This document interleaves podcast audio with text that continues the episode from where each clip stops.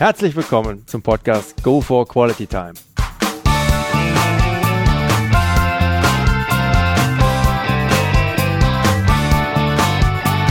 Hier werden wöchentlich spannende Persönlichkeiten interviewt, um mit deren Erlebnissen und Erfahrungen zu mehr Lebensqualität in ihrem Alltag beizutragen. Mein Name ist Detlef Massorts. Ich fühle mich als Weltbürger an vielen Orten dieser Welt sehr wohl, habe riesigen Spaß am internationalen Networken und bin obendrein noch ein begeisterter Fußballer. Ich freue mich sehr, heute als Gast Gerd Kerberg begrüßen zu dürfen mit dem Titel der Folge 012, der Macher, der die Vuvuzela nach Europa brachte. Hallo Gerd. Hallo Detlef. Springen wir direkt in dein Kurzprofil. Name. Gerd Kerberg. Alter. 54 Jahre. Wohnort. Erkelenz Granterrath. Familienstand. Verheiratet mit Sabine. Kinder. Sohn Yannick, 23 Jahre. Mhm. Berufsabschluss, Ausbildung. Ich habe eine kaufmännische Ausbildung gemacht und anschließend ein BWL-Studium mit dem Abschluss Diplom Betriebswirt. Okay. Gerd, dein ausgeübter Beruf heute? Ja, ich würde sagen Trüffelschwein. Trüffelschwein, okay. Ja, Trüffelschwein in der ähm, im Sinne Projekte mit mit ähm, Profitpotenzial zu erkennen, Aha. welche vielleicht in einem Dornröschenschlaf sind oder so nicht so richtig rund laufen. Mhm. Aus unserer Sicht oder jetzt aus der Sicht von mir und meinem Partner, aber unterkapitalisiert sind und ähm, wir versuchen zu identifizieren, welche Möglichkeiten hier gibt und dann unser Know-how einzubringen und sowas vielleicht erfolgreich zu machen. Das hört sich schon mal sehr interessant an. Ich bin da schon auf den weiteren Verlauf gespannt. Gerd, hast du ein Lebensmotto?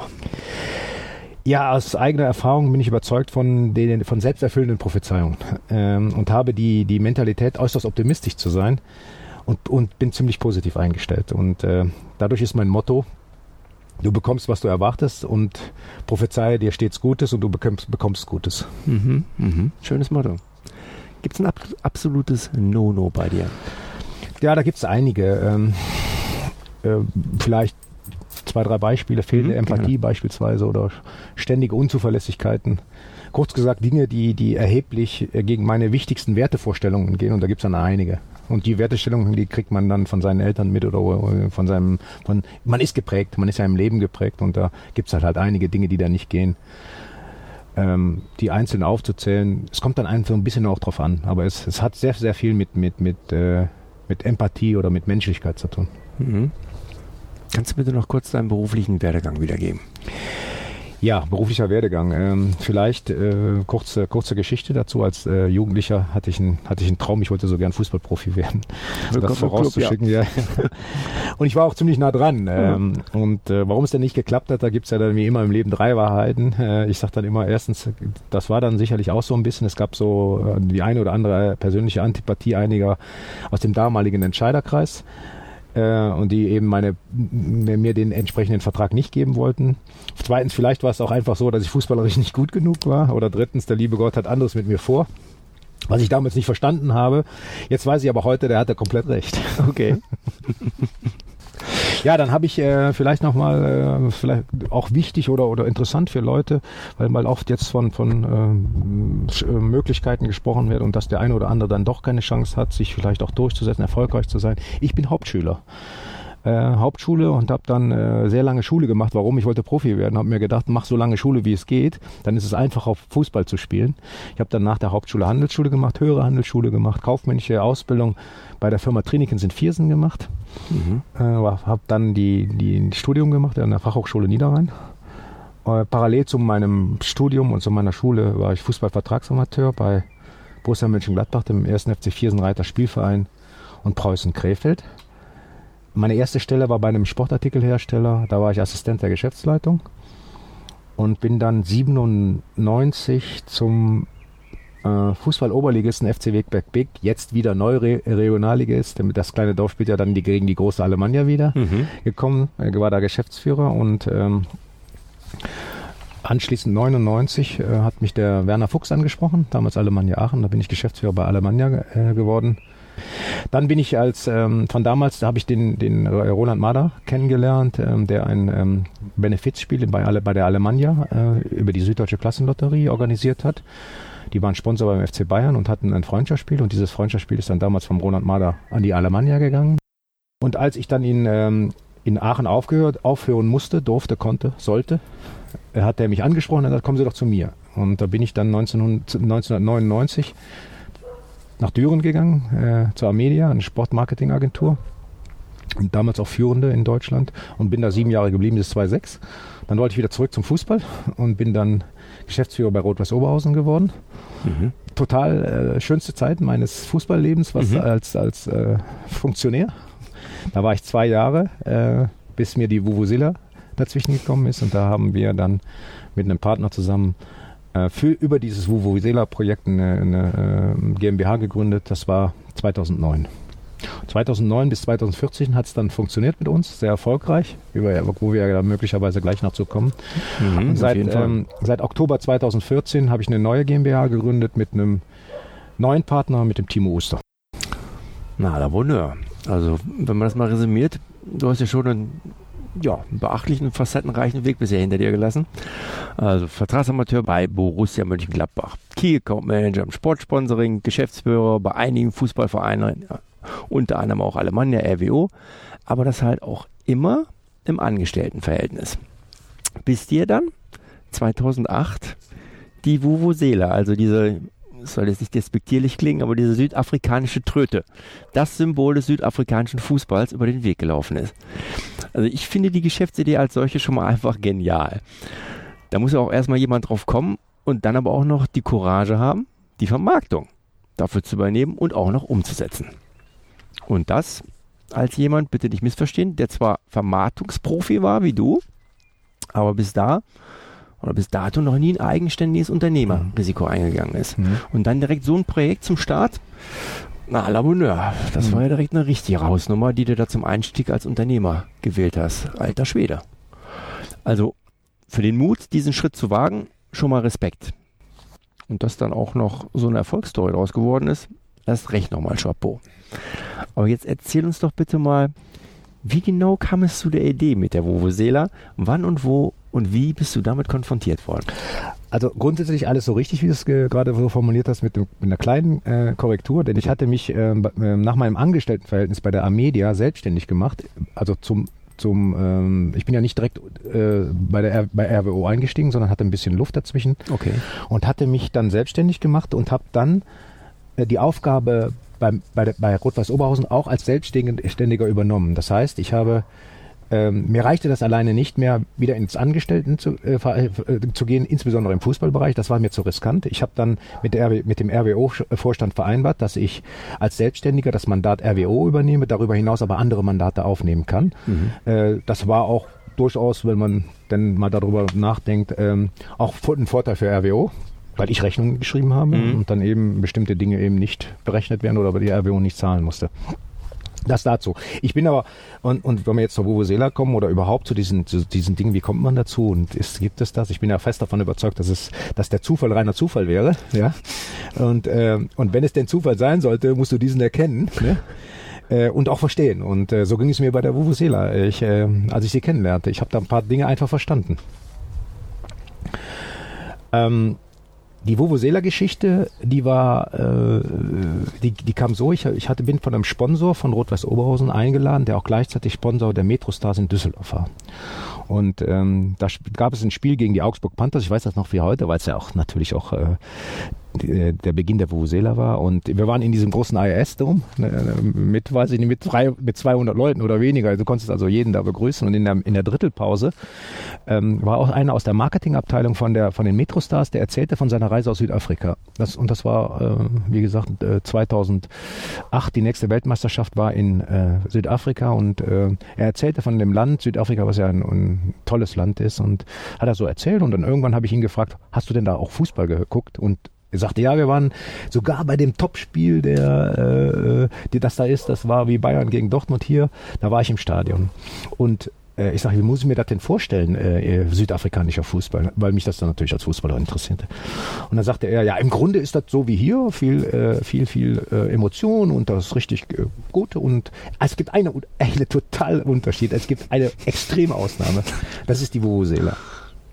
Ich sage, wie Vuvuzela. Der hat, ich, ich weiß nicht, der hat, ich muss ihn, glaube ich, fünf, sechs Mal fragen. Ich konnte mir den Begriff nicht merken. Vuvuzela. Das war jetzt für unseren Sprachgebrauch völlig ungewöhnlich. Heute kennt das jeder. Das ist ja auch eine interessante Geschichte, dass über 90 Prozent der Deutschen die Vuvuzela kennen. Ähm, es war so peinlich, dass ich mir das aufgeschrieben habe. Ich weiß nicht, warum ich mir das aufgeschrieben habe. Ich habe mir das, den Begriff aufgeschrieben. Und ähm, ich finde das ja, Entschuldigung, Vuvuzela, dann bei mir zuerst Uwe Seeler. Ja, genau. Das ist auch so, dass auch viele das auch äh, so erst verstehen, Uwe Seeler. Und Uwe Seeler, ja, das, äh, das verstehen auch die meisten dann erstmal. Aber das ist natürlich auch eine gute Eselsbrücke, das ja. zu behalten. Ja, ich bin dann am anderen Tag äh, in, in, nach, äh, so habe ich also so habe ich die Uwe Seeler kennengelernt, okay. so um die Frage zu beantworten. Ja. Bist ja bei aller Sicherheit, die du hattest, für dich im Inneren auch ein wirtschaftliches Risiko damit eingegangen. Wenn das nicht der erhoffte Hit geworden wäre, sondern jetzt mal grob formuliert, ein Haufen Plastik auf Halde, mhm. auf Halde dabei liegen geblieben wäre, hätte es für den Fall auch einen Plan B gegeben? Oder hattest du so ein finanzielles Polster, dass du sagen konntest, komm, das ist mehr Jacke wie Hose? Also, ähm, meine selbsterfüllende Prophezeiung ließ überhaupt keinen Plan B zu, das muss ich schon mal sagen. okay. Na, ich hatte kein Polster, ich hatte überhaupt kein Polster. Mhm. Äh, ich hatte meine Begeisterung und, und ähm, wenn, wenn ich von etwas total überzeugt bin, wenn ich das total überzeugt bin, dann kann ich Menschen davon auch überzeugen und selbst Businessmenschen davon überzeugen und kann das auch vermitteln. Äh, dazu gehört natürlich auch vor allem eine Marketingunterlage dazu gehören, äh, Plan Erfolgs, äh, den Plan Erfolgsweg aufzuzeigen oder kausal und realistisch darzustellen, wie Businesspläne, Liquiditätspläne, Vertriebskommunikationspläne. Das muss man dann natürlich machen, um dann auch aus, aus der Idee oder möglicherweise könnte es funktionieren, äh, Bestätigung zu erhalten. Äh, das, das war natürlich ganz, ganz klar. Und ähm, zu dem kostenintensiven oder zu dem Risiko und Jacke wie Hose oder äh, hätte die kleine Bude in Gandrad auch weg sein können. Hm. Ähm, da war es so, dass wir es geschafft haben, für alle kostenintensive Investitionen wie Produktdesign oder Produktion und Juristerei hm. ähm, die richtigen Partner zu finden, welche wir davon überzeugen konnten, dass eine Beteiligung wesentlich lukrativer sein wird. Mhm. Ähm, was es dann auch war. Sie haben sich darauf eingelassen. Wir haben, und da sind wir wieder beim Thema, ich mhm. konnte überzeugen, ich konnte begeistern, ich konnte die Leute davon überzeugen und anhand der Daten und äh, Konzepte, die wir dann auch gemacht haben, dass das erfolgreich sein wird. Und die haben sich alle darauf eingelassen. Die haben sich, die haben sich auf eine Beteiligung eingelassen. Und ähm, aus den ersten A-Konto-Zahlungen, die wir dann bekommen haben, und aus den Bestellungen, weil wir ja auch vorfinanzieren müssen und dem Kunden dann gesagt haben, wir müssen vorfinanzieren. Wir mussten für 600.000 Euro zum Beispiel Maschinen kaufen. Mhm. Ähm, aber dann gab es den, den, den, ähm, den Zahlungsfluss und den Zahlungslauf und dadurch konnten wir uns dann auch selbst finanzieren. So ist es, so ist es gewesen. Pfiffiges Konzept, auf jeden Fall. So, ja, jetzt ist das ganze Projekt Vuvuzela rückbetrachtet ja nun wirklich eine einzige Erfolgsstory geworden.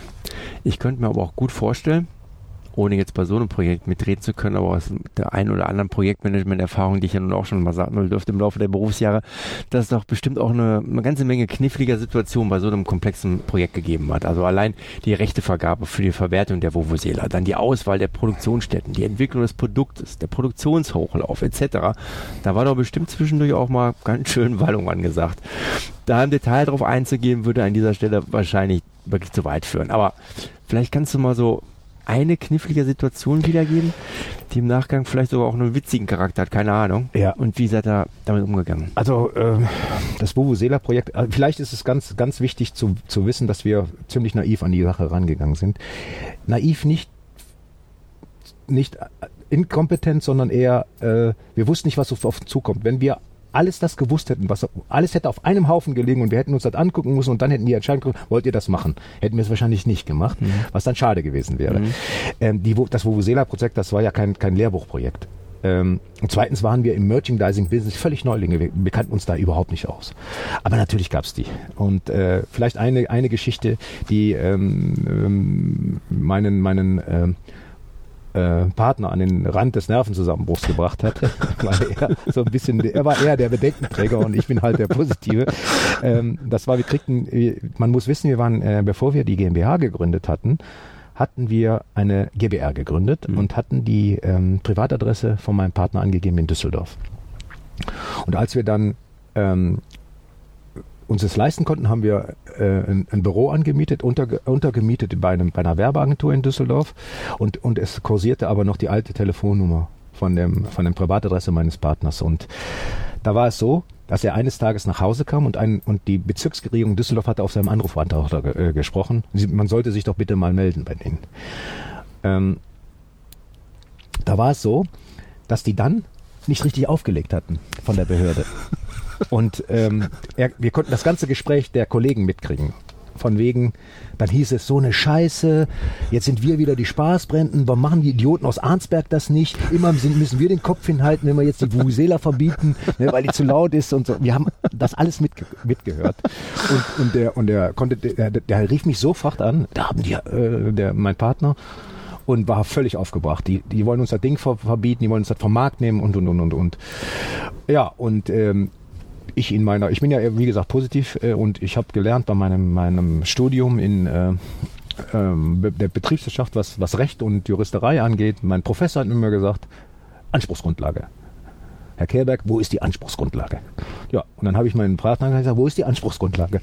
Er sagte, ja, Behörden und so weiter. Ich habe aber gesagt, ich sage, wir sind doch wunderbar aufgesetzt. Wir haben alles. Wir haben mit, wir haben alle Zertifikate und und und. Ich, ich sehe das völlig locker. Mhm.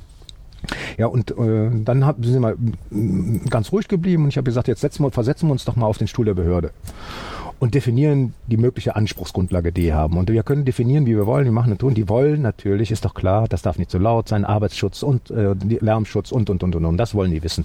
Gibt es vielleicht auch sonst noch ein paar Dinge? Kann, ist das eine Schlagwaffe und, und, und, und, und. Und da haben wir doch überall eine Antwort drauf. Lass uns die Unterlagen zusammenstellen. Wir haben Produktsicherheit, Material, Lärmschutz, das haben wir alles berücksichtigt. Wir haben mit dem TÜV zusammengearbeitet, weil wir äh, mit dem äh, Dirk Zimmermann einen wunderbaren Industriedesigner an unserer Seite hatte, der das alles kannte, der das alles berücksichtigt hatte.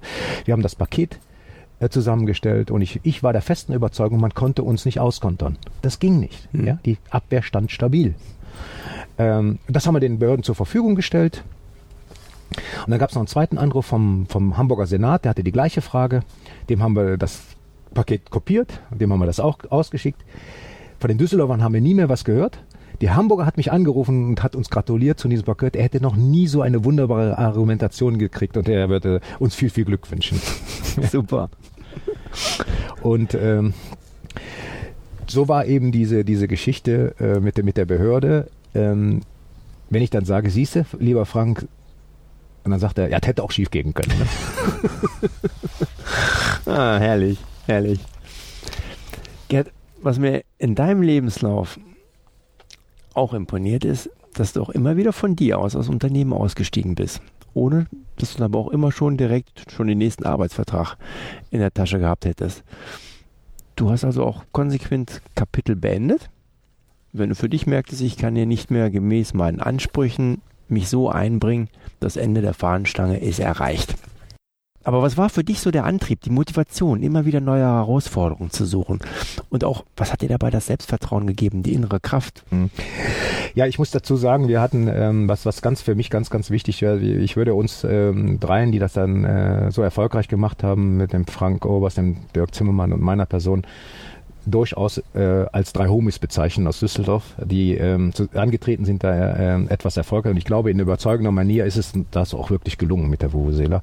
Wir haben ähm, fünf Millionen von den Produkten verkauft und ich hatte eben mal gesagt, wir kannten uns in dem Bereich überhaupt nicht aus. Und wenn wir mit den Merchandising-Fanartikel-Profis zusammengesessen sind und die uns gefragt haben, wie viel habt ihr denn davon verkauft? Und wir dann den normalen, wie man immer wieder Antwort zurückgibt, ja, dann schätzt doch mal. Ne?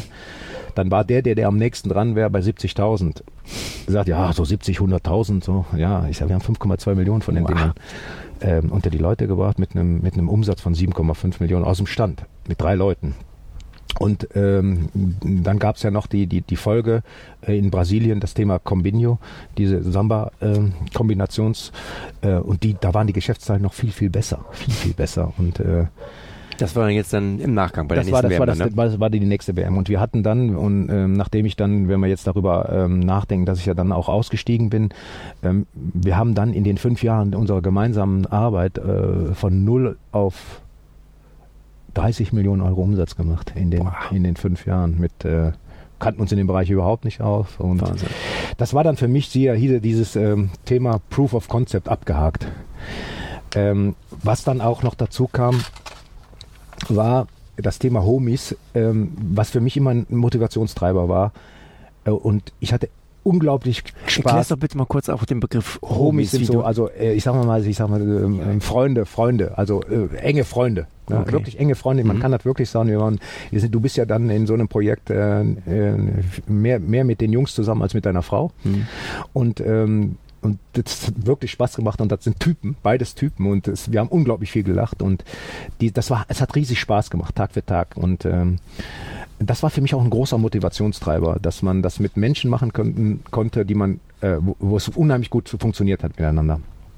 Und ich, ich weiß für mich, ich, wenn, ich, wenn ich etwas gerne mache, wenn ich mich sehr stark identifiziere mit einem Thema, dann bin ich für meine Verhältnisse richtig gut. Dann bin ich richtig gut. Geht das verloren, dann bin ich richtig schlecht. Dann bin ich überhaupt nicht mehr gut. Ähm, und dann meldet sich äh, bei mir so, eine auf, so ein Aufpasssignal in meinem Körper. So eine Lampe geht an und die sagt, äh, sagt pass auf, pass, pass auf. Und dann geht's so, dass das möglicherweise dann auch irgendwann in die Stoppaufforderung geht. Und so war es dann bei mir. Ne? Und ich habe dann auch die Gabe äh, oder, oder ganz schnell zu erkennen, dass ich dann für mich konsequent agieren und reagieren muss. Und das war auch in der, in der Vergangenheit schon mal ganz knifflig. Äh, insbesondere als ich dann bei der Amedia aufgehört habe. Das war 2006 haben wir unser Haus hier gebaut und ich stand dann auf einmal ohne Job da und äh, musste meiner äh, Frau sagen und erklären, dass das da alles nicht mehr so viel Spaß macht und und und und ähm, ich da das eine oder andere äh, Stresssymptom da auch schon mal habe. Mir geht's nicht gut, mir wird's auch schlechter gehen und dann hat meine Frau gesagt, dann hör da auf, hör sofort auf. Ja, aber wir haben gerade gebaut. Ja, aber egal. Dann nehmen wir wieder eine kleine Wohnung. Also das war, dann war das schon für mich total toll. Äh, heute kann ich sagen, ähm, da, das ist dann alles positiv ausgegangen, ist alles gut gegangen, Mhm. ist alles klasse geworden. Ähm, aber ich muss, wenn ich merke, das tut mir nicht gut, muss ich aufhören und muss was anderes machen. Und das habe ich dann auch gemacht. Hut ab vor der Konsequenz. Gerd, wenn du zurückschaust, wie hat der Fußball dein Leben geprägt?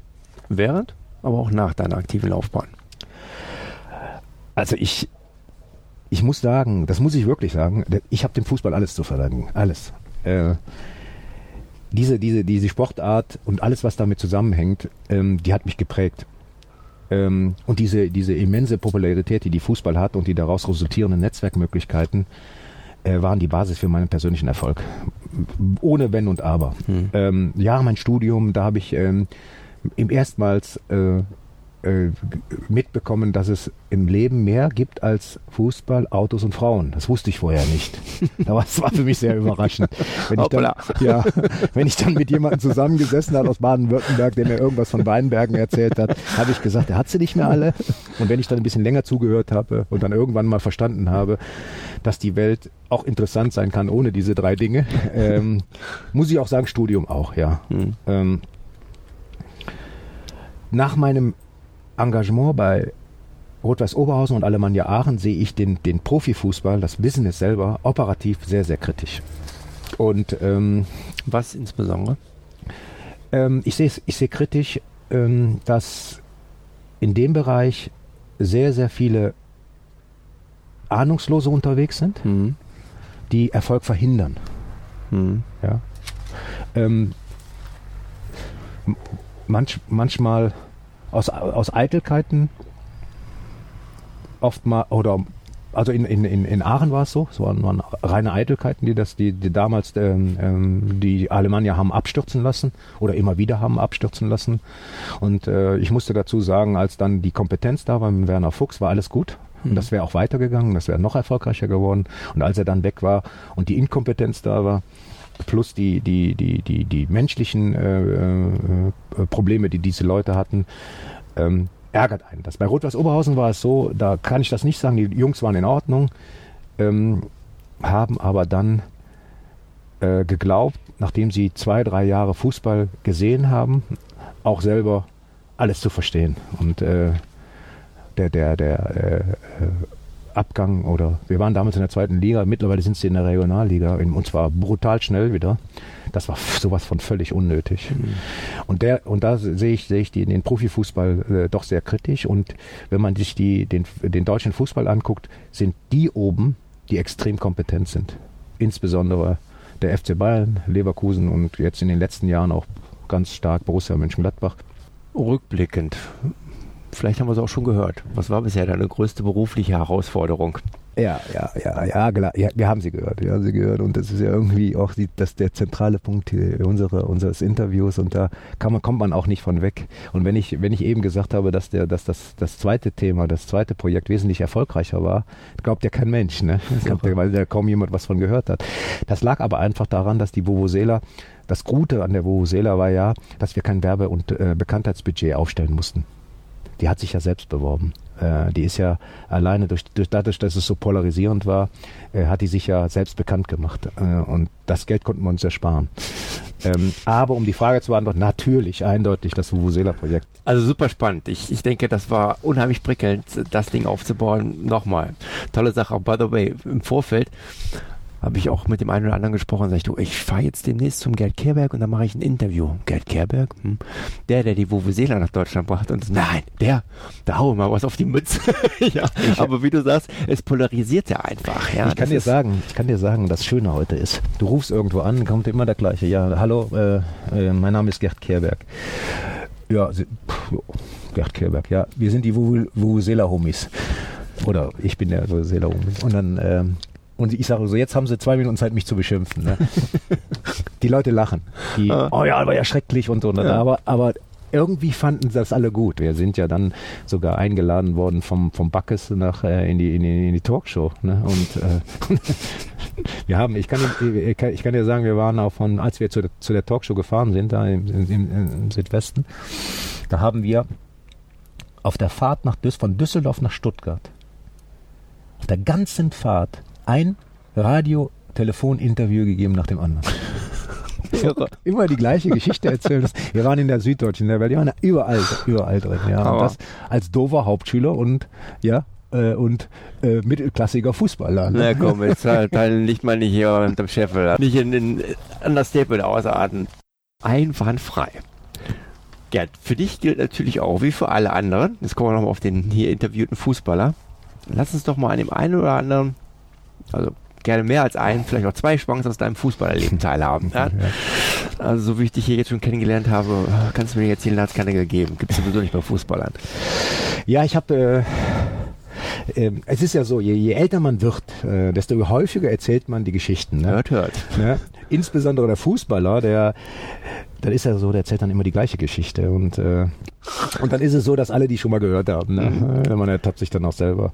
Und auf die Gefahr hin, dass äh, äh, einer der Zuhörer diese Geschichte auch schon gehört da hat, da, da, muss er jetzt durch. Es gibt, äh, es gibt in der Tat ähm, natürlich auch als Fußballer ein paar Geschichten und äh, wir hatten äh, beim ersten FC Viersen äh, in, der, in der dritten Liga oder damals hieß sie noch Oberliga ein Trainer, der kam aus dem äh, aus Jülich 10, der war hat dann war ich dreimal deutscher Meister gewonnen oder was weiß ich und der muss man wissen, die Mentalitäten der der Mittelrheiner der, oder der Jülicher Dürener und der Viersener Gladbacher Niederrheiner, die ist total unterschiedlich. Das war ein total korrekter Mann, verbissen und so überhaupt kein Rheinländer und ähm, ähm, netter Mensch ähm, und der und es funktionierte nicht. Wir waren äh, wir waren im Ab Abstiegskampf und wir hatten am, am ein, ein Spiel gegen Jülich 10, werde ich nie vergessen, weil ich dann noch gegen den Donders spielen musste, da weiß ich noch.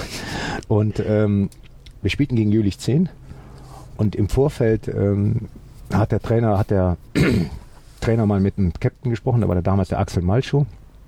Axel, sag mir mal, was kann man denn noch tun und mit der Mannschaft und so weiter. Da sagt der Trainer, eins würde ich Ihnen gerne mal auf den Weg geben. Sie müssen nicht so verbissen sein hier am Niederrhein und der Rheinländer, da müssen wir ein bisschen Spaß machen, da muss auch mal ein Spruch kommen und so weiter und so weiter. Das ist, äh, und er hörte sich das auch alles an, war ja ein richtig auch vernünftiger Mensch. Und dann, jetzt muss man sich folgende Situation vorstellen. Wir haben ein Schicksalsspiel. Das war sonntags, saßen alle in der Kabine vor dem Spiel. Es war nach dem Warmmachen. Man hatte sich, man ging kurz vorm raus und dann gibt es, ist es ja so üblich, dass ein Trainer nochmal einen, Anheizerspruch bringt und macht und tut. Äh, man sitzt dann da in der Kabine, äh, die, die, die, die, den die, den Kopf in den Händen und konzentriert sich. Dann kommt er rein und dann sagt er, Männer, kommt eine Frau zum Arzt.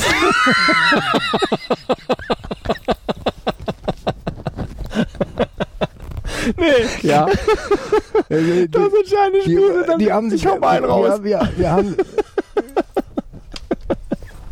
und Und dann sagte, dann sagte äh, haben wir nach dem Spiel, wir haben das Spiel dann auch gewonnen, wir hatten das dann auch gewonnen, das Spiel und, äh, und wir kannten mittlerweile ja auch die Geschichte, Jungs, ich habe mit dem Trainer gesprochen und so weiter. Ähm, ich habe ihm gedacht, der muss mal ein bisschen lockerer werden und so und so. Und wussten dann, was er mit ihm gesprochen hatte so und wir sitzen dann da und dann kommt, haut er da drauf. Dann nach dem Spiel, ich sage, Axel, du musst noch mal mit ihm reden, ne? Der, der, der, du musst, er muss auch genau wissen, wann er das wo sagt. Ne?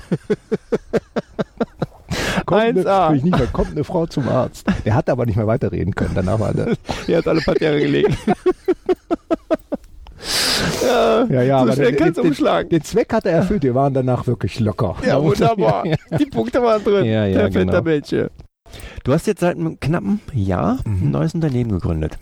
Schilder uns doch bitte mal kurz, worum es sich dabei genau handelt und was deine Motivation war, jetzt auch, auch als Unternehmer Ja. wieder etwas Neues anzufangen. Also ähm, ähm, die Zeit bei, bei Brand Division war einfach vorbei. Das haben wir ja eben schon mal auch, auch besprochen. Es passte auch nicht mehr. Ähm, die Motivation ging weg, die Ide Ide Identifikation ging auch weg und dadurch äh, habe ich ja gesagt, war nicht, bin ich dann nicht mehr gut, da muss ich was Neues machen, um gut zu bleiben. Darum ähm, habe ich mit dem Timo Uster wieder einen kongenialen Partner gefunden. Ähm, wir machen im Grunde das Gleiche, was wir auch bei Brand Division gemacht haben. Ähm, vielleicht ein bisschen anders. Wir, wir, wir kümmern uns nicht mehr um Merchandising-Artikel, weil ich glaube, ähm, die Vuvuzela, äh, das Vuvuzela-Projekt hat uns auch so ein bisschen das Wasser abgegraben.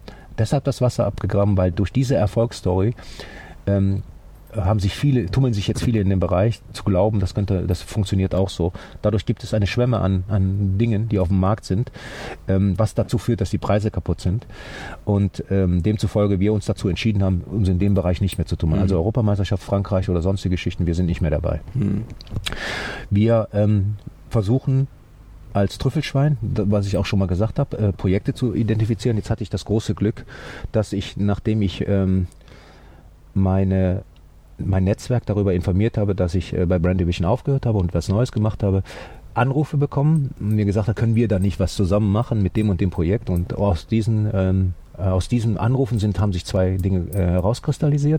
Das Thema äh, Wasser, Best Water und, äh, und äh, ein zweites Thema und ähm, da konzentrieren wir uns jetzt auch drauf, sehr, sehr stark.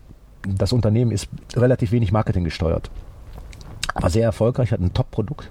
Und ähm, wir haben gesehen, dass wir, was Marke angeht, also und, und was Marketing angeht, insbesondere aber auch Strukturen und Organisation äh, und was ähm, Argumentationsunterlagen angeht, solche Dinge Hm. Und vielleicht auch so ein bisschen, weil es ein Strukturvertrieb ist, weg von den von den von den Einzelansprachen mehr zu Multiplikatoren, Hm. äh, haben da auch die Rückendeckung von dem von dem äh, Inhaber des, des Unternehmens und die äh, Dinge, die sich daraus ergeben, überzeugen dann auch den den Inhaber und ja, das ist für mich auch Lebensqualität. Mhm. Noch ein weiteres Kapitel hinten dran. Ja. Ich mag den Ja. Ausdruck Trüffelschwein. Ja, Ja. gefällt mir, gefällt mir sehr gut. Äh, denke ich, trifft es auch wunderbar. Gerd, vielen Dank für deine Zeit und dieses Interview. Ich habe zu danken. Mit all den Einblicken, wirklich, also es waren einige Dinge dabei, da konnte ich mich in den Ansätzen sehr gut selber wieder erkennen. Ja. Ähm, aber auch ganz sicher ein Haufen neuer Einsichten. Vielen Dank, dass du die hier mit uns geteilt hast. Es war wirklich sehr interessant und erhellend, zumindest für mich. Ich habe da auf alle Fälle den einen oder anderen Denkanstoß auch für mich ne mitnehmen können. War sehr erfrischend. Also nochmal ganz herzliches Dankeschön an dieser Stelle. Ja, ich sage auch nochmal Danke. Ja. Liebe Zuhörer, sollten Sie weitergehendes Interesse haben an der Person Gerd Kerberg und seiner Unternehmensberatung bezüglich Marketing und Produktentwicklung, einfach mal einen Blick in seine Webseite werfen unter www.team20a.de. Den Link finden Sie aber auch wie immer in meinen Shownotes. In dem Sinne, sollte Ihnen der heutige Podcast gefallen haben, dann würde ich mich sehr freuen, wenn Sie ihn kurz in iTunes bewerten könnten. Ihre Bewertung hilft, meinen Podcast sichtbarer zu machen und mehr Leute werden so auf ihn aufmerksam. Ich würde mich sehr freuen, Sie auch nächste Woche wieder begrüßen zu dürfen. Bis dahin eine entspannte Quality Time.